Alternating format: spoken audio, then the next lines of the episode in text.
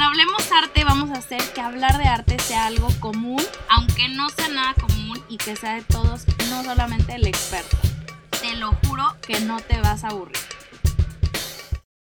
Bienvenidos a mi gente bonita, Hablemos Arte. Estoy feliz de tenerte de regreso otro miércoles de podcast y más porque ya estoy lista para sentarme a platicar de este tema que últimamente ha estado en mi cabeza y que he querido externar ya con ustedes. Esta semana decidí por fin hablar de los alcances del arte a través de la historia. Estamos hablando de su accesibilidad, del momento en el que los artistas se dieron cuenta de que el arte efectivamente no a fuerzas tenía que ser para un mercado de nicho. O sea, quiero que se pongan a pensar y se imaginan cómo antes la pintura y la escultura solamente habitaba en las casas de los ricos y el resto de la población no tenía acceso a nada, ni a los figurines, ni a las pinceladas, es más, ni siquiera los libros. El arte no siempre tuvo, eh, no estuvo al alcance de todos. Creo que el día de hoy mucha gente da por sentado tener una educación, que sí, el día de hoy es un privilegio, pero antes era muchísimo más privilegiado. Solamente una parte muy, muy chiquita del pueblo tenía derecho a ser parte de ella. Entonces, si así era la cultura en cuanto a conocimientos básicos, imagínense lo que pasaba con el arte. Más allá del privilegio que estamos diciendo, era algo que ni siquiera le pasaba por la cabeza a la gente, porque no estaban familiarizados con el tema. ¿Cómo añorar algo que ni siquiera conoces? El pueblo vivía con este velo, llamémoslo así, de ignorancia encima, pero eventualmente con la llegada de nuevas ideas se abren nuevas puertas también. El arte pasa a ser accesible. Y justo de eso vamos a profundizar en este episodio, así que vamos a hablar de cuando el arte pasa a ser para todos. Creo que para poder entenderlo bien de primera instancia tenemos que irnos un poquito hacia atrás, ya saben que me encanta hacer eso, eh, al momento en el que empezó todo, ¿ok? Entonces quiero que empecemos por la época antigua. Si nos vamos a remontar hace miles de años, podemos darnos cuenta de que los artistas y artesanos, o más bien artesanos, no existían los artistas como tal, eh, tenían un objetivo totalmente diferente. Cada escultura, cada vasija, cada fresco se hacía con la única intención de honrar a los dioses que tenía cada cultura. Digo, finalmente estamos hablando de un momento en que las culturas eran politeístas, entonces a cada fenómeno natural se le atribuía un dios, a la lluvia, al sol, al mar, la cosecha, en fin. Entonces, si el pueblo necesitaba que lloviera para el bien de su siembra, pues por supuesto tenían que rendirle tributo al dios de la lluvia. Entonces, ¿qué significa esto? Vamos a hacerle un templo y así sucesivamente con lo que fuera que necesitara, ¿no?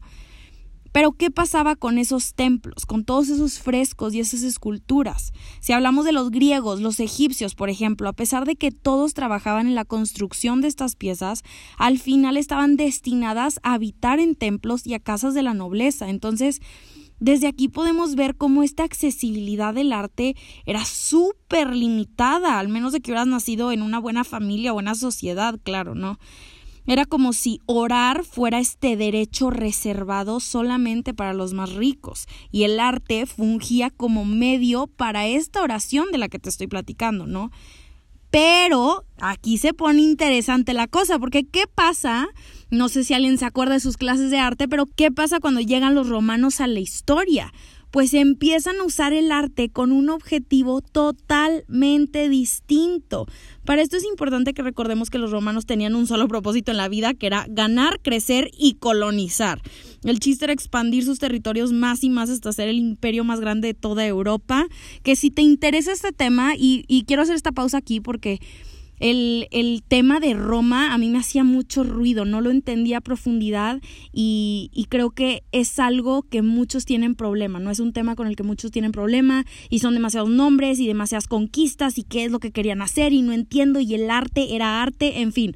Entonces, esto es un tema que yo toco en mi curso de arte eh, antiguo, medieval y clásico, por si alguien está interesado, se pueden inscribir en la página de hablemosarte.com, que justo ahorita si estás escuchando el episodio entre los días pues miércoles 26 y lunes 31 de mayo está al 2 por 1 con mi curso de arte moderno. Entonces, por si alguien quiere aprovechar esa promoción, adelante, estoy emocionadísima por tenerlos. Entonces, en fin, el chiste de los romanos era expandir sus territorios más y más hasta ser el imperio más grande de toda Europa. Pero una vez derrocados sus gobernantes, ¿qué venía? ¿Cuál era el paso a seguir? Pero retomando, ¿qué pasaba una vez derrocando a sus gobernantes, no? ¿Qué venía? ¿Cuál era el paso a seguir? ¿Cómo convencer al pueblo de que efectivamente la cultura romana era su mejor opción para que hicieran buen equipo todos? pues el arte se convierte en la solución, porque las pinturas y los retratos eran una manera excelente de contar historias, de manipular y sin importar la lengua que hablaras. Entonces así fue como siguió durante los siguientes 500 años, como el arte adopta este papel de enseñanza más que de tributo o contemplación como lo conocemos el día de hoy, ¿no? En él íbamos a poder ver leyendas, retratos de emperadores, filósofos, historias de dioses que alguna vez habitaron la tierra en la que ahora vivían. Y es así que el arte pasó a estar hecho, ahora sí, para la vista de todos. Y te podrás estar preguntando ahorita, Roberta, a ver, ¿cómo me vas a decir que el arte de estas épocas ya era para todos? Si claramente estaban sometiéndolos y alimentándolos del contenido que ni siquiera ellos elegían ver, ¿no? Entonces, si te lo preguntaste, ya estás entendiendo mi punto, porque creo que hay una gran diferencia en la historia entre cuando el arte es hecho para todos y cuando está hecho por todos. Un gran cambio en la temática, en la libertad de expresión, en las oportunidades para los artistas, su educación y su alcance al público. Todo esto es lo que vamos a ver reflejado durante los próximos años, ¿no? Pero vámonos poco a poco. La época medieval y todo el sometimiento que conllevaba, como les platicaba, llegó a su fin con la llegada del Renacimiento, que bueno, desde su nombre nos lo dice todo, ¿no? El Renacimiento fue este renacer de todas las ideas del pasado, el despertar del pueblo, que después de mucho tiempo finalmente se detuvo y dijo, oye, a ver, espérame, ¿por qué lo único que hemos aprendido es lo que nos dice la Iglesia? ¿Qué si hay algo más allá? Que si hay más vida, más todo, hasta dónde sabemos y hasta dónde no. Y no solamente el pueblo fue el que se empezó a preguntar estas cosas, también lo hicieron los ricos y los nobles, que finalmente estaban educados con las mismas ideas que el resto del pueblo. Pero así que mi gente bonita, si todavía, si ya te estabas perdiendo, agárrate ahora sí, porque a partir de aquí empiezan los cambios. Durante este periodo es cuando vamos a destacar la labor de los mecenas, no qué palabrota de verdad. Eran estas familias de mucho dinero como la de los famosos Medici que destinaron gran parte de sus fondos al desarrollo de la ciencia y el arte, que apadrinaron a muchísimos talentos para que pudieran desarrollar su obra o explorar sus ideas. Pero ahora, hasta aquí quiero hacer una pausa porque sí me interesa muchísimo que desmintamos todos esos mitos de, de, que los mecenas eran estos santos, que querían el desarrollo y la equidad absoluta de todo el pueblo a como diera lugar y que vamos a patrocinarles todo porque estamos tan interesados en fomentar la cultura artística. No es cierto. O sea, sí lo hicieron, apoyaron muchísimo, pero ¿de qué creen que trataban estas pinturas que les estoy platicando que patrocinaban? Pues por supuesto que eran retratos de la misma familia, de sus logros, de sus avances, que muchas veces también tenían que ver con las personas de la corona o de la iglesia. Entonces era como un bien más bien disfrazado, porque las cosas seguían estando hechas para rendir tributo a los más poderosos, incluyendo la iglesia. Y entonces así fue durante los siguientes 200 años por lo menos. Pero lo que sí podemos rescatar es que el renacimiento sirvió para abrirle los ojos a la gente, para darse cuenta de que la vida no tenía que girar en torno a los ricos o a la iglesia forzosamente, que había muchísimo más allá de solamente eso. Yo creo que lo podemos llamar así como fue una espinita que les entró desde el final de la era medieval y que se fue desarrollando poco a poco hasta llegar al siglo XVIII en la famosa época de la Ilustración, que Dios mío, tremenda época. Así que aquí es donde vamos a ver esta nueva dinámica en la industria del arte. Escúchenme bien, oigan, este, este tema sí me apasiona muchísimo porque justo aquí es cuando el pueblo comienza a exigir la falta de oportunidades, la desigualdad social, la opresión, todo. Y este cambio no solamente lo vamos a ver en los libros y en la pintura. La Revolución Francesa tuvo como consecuencia toda una reforma del sistema político a nivel global, así como nuevas oportunidades para toda la gente. Después de que comprobaron de que las ideas de libertad y la ciencia no eran tan alocadas como pensaban, la gente empieza a enfocarse a crecer y desarrollarse. La clase baja logró ver la luz para convertirse en la nueva clase media. Nuevos empleos, tecnologías, nuevos procesos, nuevas ideas que culminaron la famosa revolución industrial y un fenómeno que cambiaría la historia del mundo para siempre. Y en el mundo del arte, un gran, gran cambio. Ya es aquí, si, no conoces toda la historia de pues el arte antiguo, medieval o clásico y conoces muy bien las vanguardias, pues aquí es donde empieza todo. ¿Se imaginan? Quiero que se pongan a pensar si se imaginan em, este momento en la historia en el que todo el arte era igual. Pinturas de reyes, duques, filósofos, escritores, y no solamente era inaccesible en cuestión de temática, ser parte de la industria del arte o ser artista era carísimo cada pigmento para lograr cada tono en la pintura, cada pincel, canvas, marco, cincel, piedra para esculpir, cada herramienta para tallar y encima le agre encima le encima agréguenle que tenían que contratar asistentes, por supuesto. Era imposible de sustentar, al menos que, claro, tuvieras alguien que te patrocinara.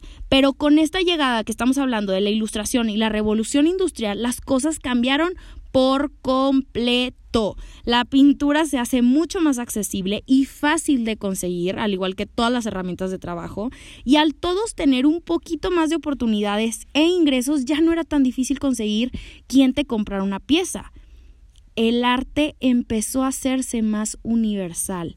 Y es aquí mismo cuando las galerías privadas de los reyes, a los cuales solamente podías entrar si conocías a algún miembro de la corona, empiezan a abrir sus puertas a todo el público y nace el concepto de los museos. ¿Qué tal? Oigan, esto no es algo que existía desde los siglos de los siglos, amén. Esto es una parte de la historia que se me hace increíble, porque a mí se me hace irreal pensar que en un momento de la historia la gente no conocía obras de arte, ¿no? Cuando el arte eh, hoy en día es parte de nuestra cultura. ¿Se imaginan vivir en un mundo sin... Dejen ustedes los, los privilegiados que somos en poder conocer museos, exposiciones, pero sin tener acceso a bibliotecas e internet. ¿Cuál era su escape?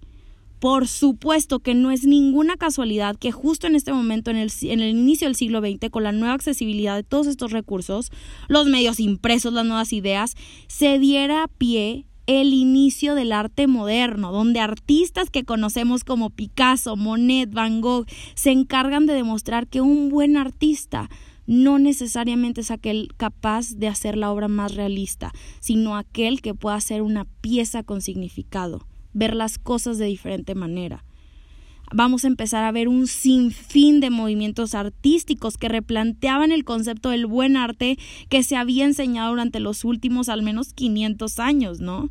Picasso nos enseñó que lo más importante era representar un objeto como solo el ojo humano lo podía ver.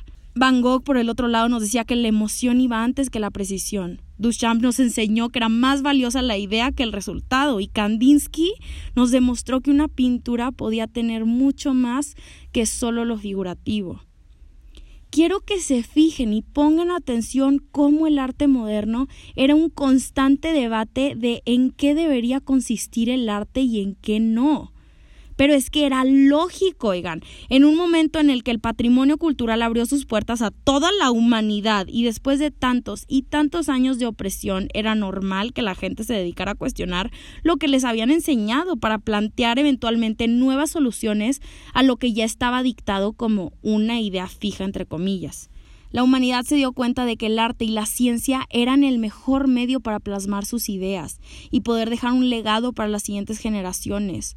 Fue hasta este momento cuando los sistemas educativos de solo algunas potencias mundiales empezaron a incluir formación artística en sus programas, porque se dieron cuenta de que era crucial para el desarrollo de los niños porque el arte es capaz de abrirte los ojos, de ayudarte a juzgar, a discernir, a preferir. El arte puede incluirlo todo, precisión, emoción, atracción, reflexión, y ni la biología ni las matemáticas eran capaces de lograr esto, por más que quisieran.